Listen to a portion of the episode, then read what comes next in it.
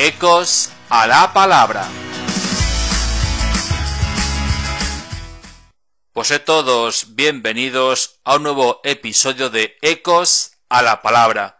Y comenzamos como siempre escuchando el Evangelio de este domingo, segundo domingo del tiempo de la cuaresma que San Mateo nos regala. Jesús tomó consigo a Pedro, a Santiago y a su hermano Juan, y subió con ellos aparte a un monte alto. Se transfiguró delante de ellos, y su rostro resplandecía como el sol, y sus vestidos se volvieron blancos como la luz. De repente se les aparecieron Moisés y Elías, conversando con él. Pedro entonces tomó la palabra y dijo a Jesús, Señor, qué bueno es que estemos aquí.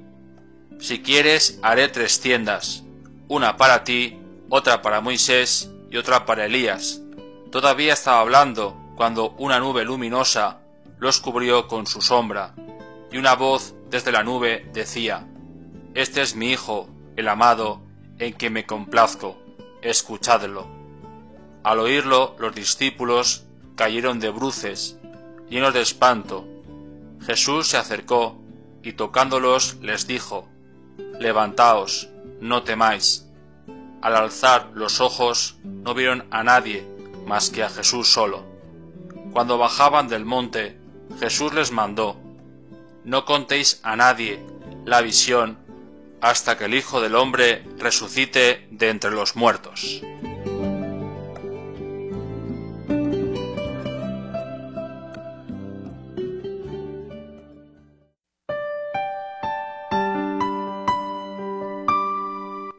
Pues en este camino hacia la Pascua, como Jesús antes nos quiere enseñar a un grupo predilecto, a esos tres discípulos de los doce, les quiere ya enseñar previamente, hace como un spoiler que se dice ahora, les enseña cuál va a ser el final, que no es la cruz, sino la resurrección. Les enseña el poder en su nivel más absoluto. Y como aquí, ante lo que ve Pedro, pues dice esa expresión, pues esa afirmación tan natural, tan espontánea, porque dice, ¿qué ves está aquí? Vemos quién eres, vemos lo que eres y vemos lo que vas a ser. Es como ver tu historia en un minuto ver por qué has nacido, ver por qué estás sufriendo hoy y mañana, saber que el sufrimiento de mañana o de pasado tiene un sentido, que va a ser la resurrección, que va a ser estar con el Señor eternamente. Jesús lo hace en un monte alto, en un lugar privado, donde solamente unos pocos lo ven. Pero nos invita a bajar del monte Primero nos invita a subir al monte. Nos pide que hagamos esa penitencia, ese sacrificio de subir a un lugar alto, a un lugar donde nos va a costar andar muchas veces. Tenemos que parar a descansar. Y cuando subimos, el Señor nos reconforta.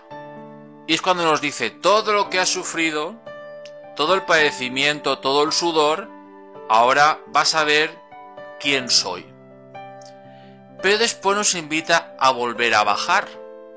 Nos invita a que esa gloria que hemos visto en Él la hagamos visible no solamente arriba, sino que bajemos a la realidad, que bajes a lo que es realmente.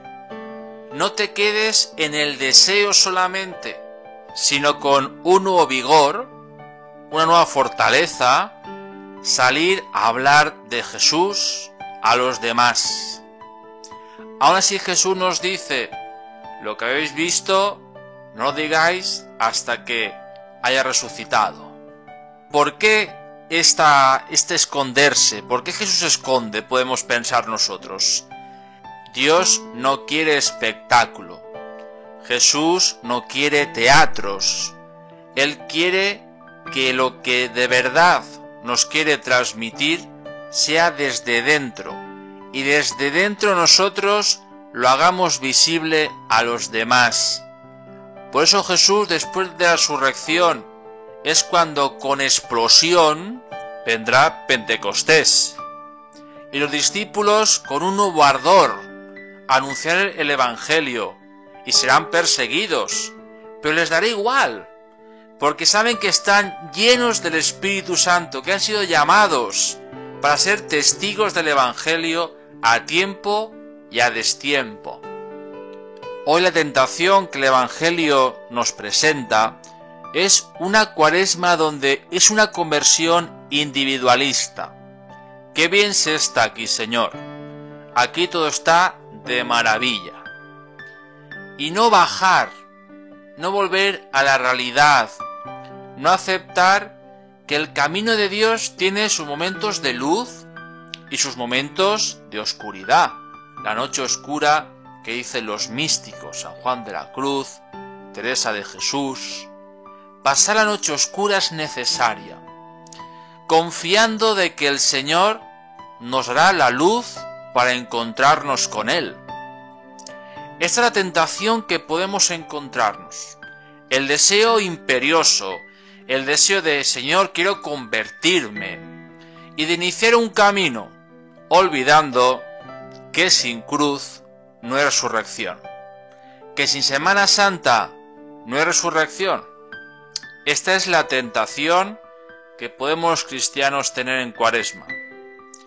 Una salvación sin sufrimiento, una salvación sin cruz, una salvación sin entrega, y también escuchamos en el Evangelio esa frase que en el bautismo ya escuchábamos en el Evangelio, que decía, Este es mi Hijo amado, el predilecto, escuchadle.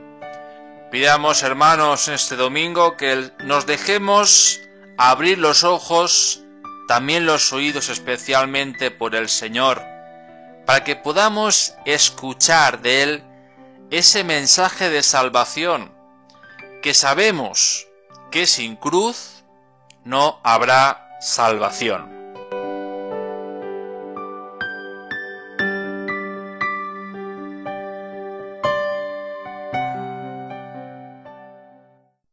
Pues toca despedirse a todos, agradecer vuestra fidelidad y nos vemos en el próximo episodio de Ecos a la Palabra que será este próximo domingo, día 15 de marzo. Y os dejo con una canción de la cantautora Acenas que se llama Qué bien se está aquí.